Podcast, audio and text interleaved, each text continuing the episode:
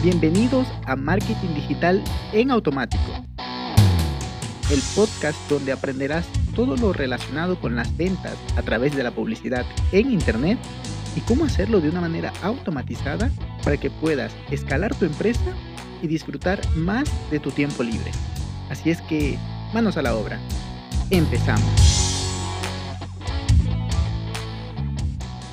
Muy buenos días mis amigos, bienvenidos un lunes más a este podcast donde cada semana, cada día lunes, miércoles y viernes hablamos de marketing, de ventas, de automatización de negocios. También tenemos entrevistas y para este viernes tenemos una entrevista súper interesante que es de un amigo que, bueno, inicialmente empezó como desarrollador en WordPress, pero actualmente tiene diversos proyectos, una historia súper interesante e inspiradora, por lo cual no se la vayan a perder el día viernes. Pero bueno, ya tremendo spoiler que acabo de hacer.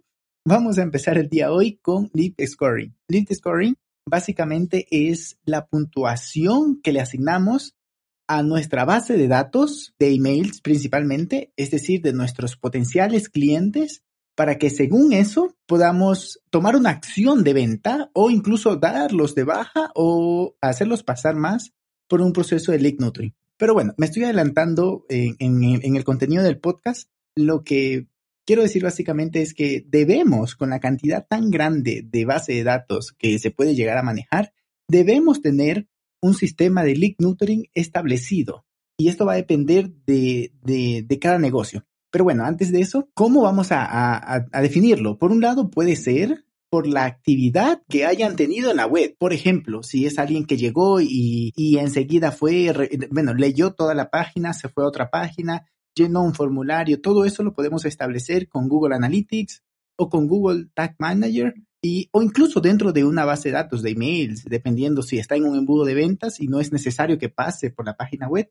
Es decir, un montón de alternativas. O incluso podemos también definirlo por la profesión que tenga. No es lo mismo que alguien llene un formulario en tu página web y tú estés vendiendo, por ejemplo, maestrías, maestrías a, una universidad, por ejemplo, ¿no? Estás vendiendo eso y te viene un estudiante de colegio y te llena el formulario. Pues no es un lead tan importante en términos de venta, más que todo, en términos de conversión por lo cual lo tienes que calificar un poco bajo o incluso restarle puntos o algo así, porque también sabemos que cada eh, lead, cada contacto, cada correo de nuestra base de datos también nos genera costos. Entonces, pero si viene alguien que a tu página donde vendes una maestría que está en 4 mil dólares, 5 mil dólares que lo vendas, o incluso en 12 mil o, o 30 mil dólares, entonces vamos a darle una puntuación mucho más alta a alguien que ya tiene una carrera universitaria o que incluso ya tiene una maestría y, vas, y quiere sacar una segunda maestría. Entonces, muy, muy interesante establecer esto.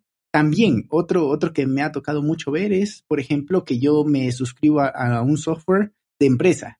Yo utilizo mucho software de empresa.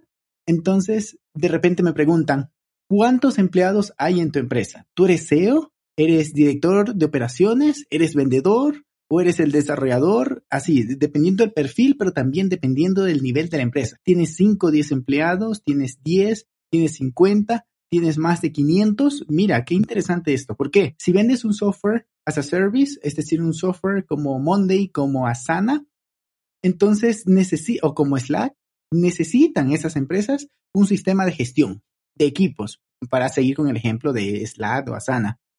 Entonces, más le van a querer vender a alguien que se registró y tiene 500 empleados o 30 empleados en su empresa, sí o sí va a necesitar un sistema de estos o uno de estos software para venderle, para, para, bueno, para gestionar su empresa, por lo cual es un contacto más cualificado para la venta.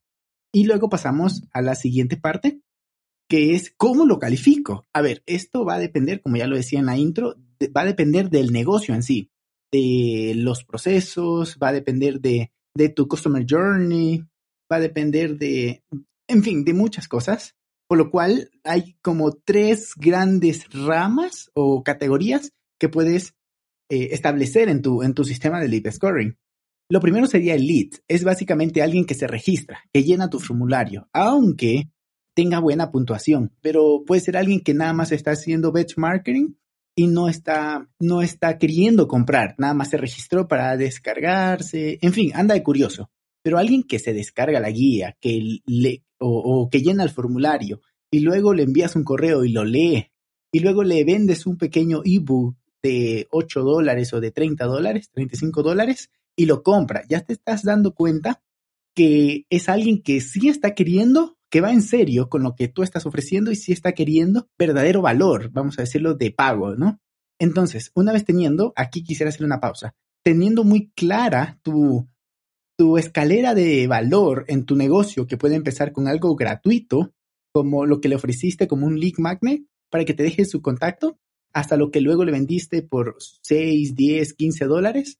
Justamente la semana anterior, bueno, hace, hace tres semanas, cuatro semanas, entregamos un proyecto en el cual establecimos un sistema de lead scoring dependiendo, lo primero que hicimos fue preguntarle a la cliente, ¿cuál es tu escalera de valor?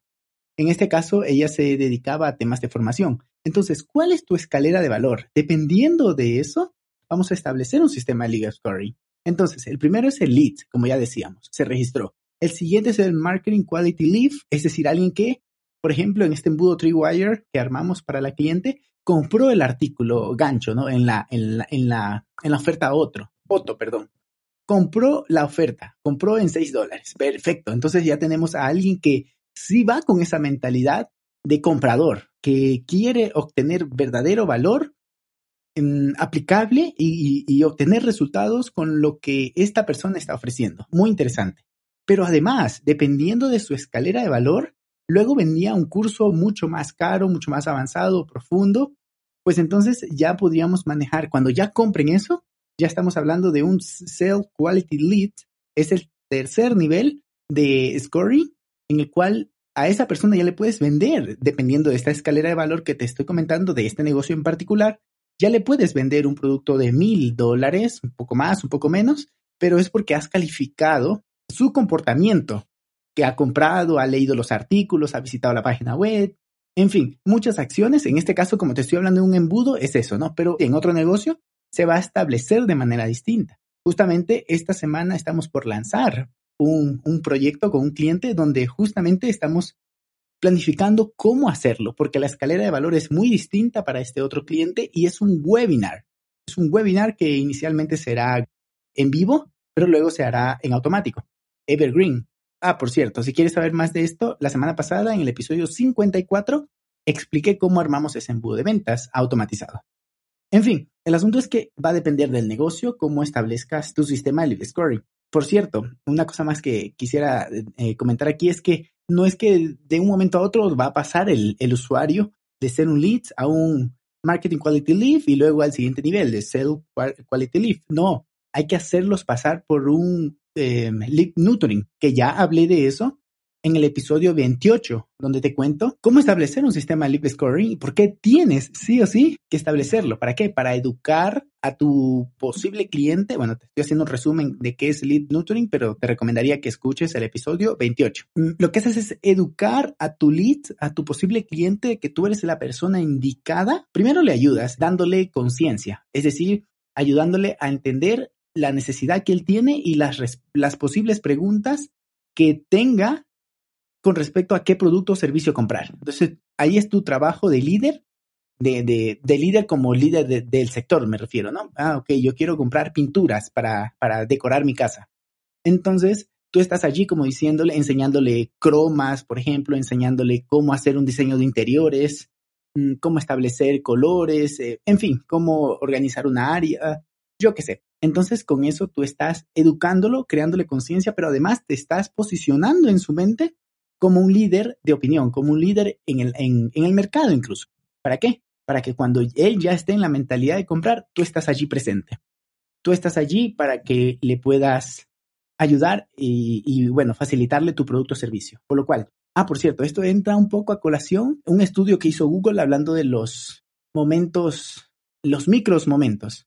¿Por qué? Porque tú le haces un link nurturing, pero luego en dos meses él ya quiere comprar. Entonces tú debes estar allí presente. Te recomendaría que, que, revises ese estudio que hizo Google. O si no, pues yo estoy pensando en hacer un podcast o en un video para mi canal de YouTube hablando de ello. En fin, dejemos eso de lado y sigamos. Algo que eh, se debe establecer en, en, realidad en todas las acciones de negocios y en todas las acciones de la vida, diría yo. Estableces un, un, escenario inicial. Quiero bajar de peso o quiero eh, armar mi sistema League Nurturing.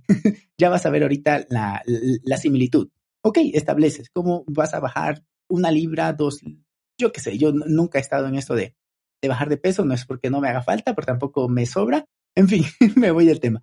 El asunto es que si te dices que vas a bajar cuatro kilos al mes o a la semana y ves que no lo logras, entonces tienes que ajustarlo o trabajar más tu ejercicio o alimentarte mejor o estás poniendo metas muy, muy agresivas, poco alcanzables, poco realistas, entonces debes ajustarlo. Igual en el League Scoring, debes ajustar cómo están esas métricas. Eh, los parámetros que has establecido inicialmente tienen sentido ya como verdaderamente se comporta tu base de datos.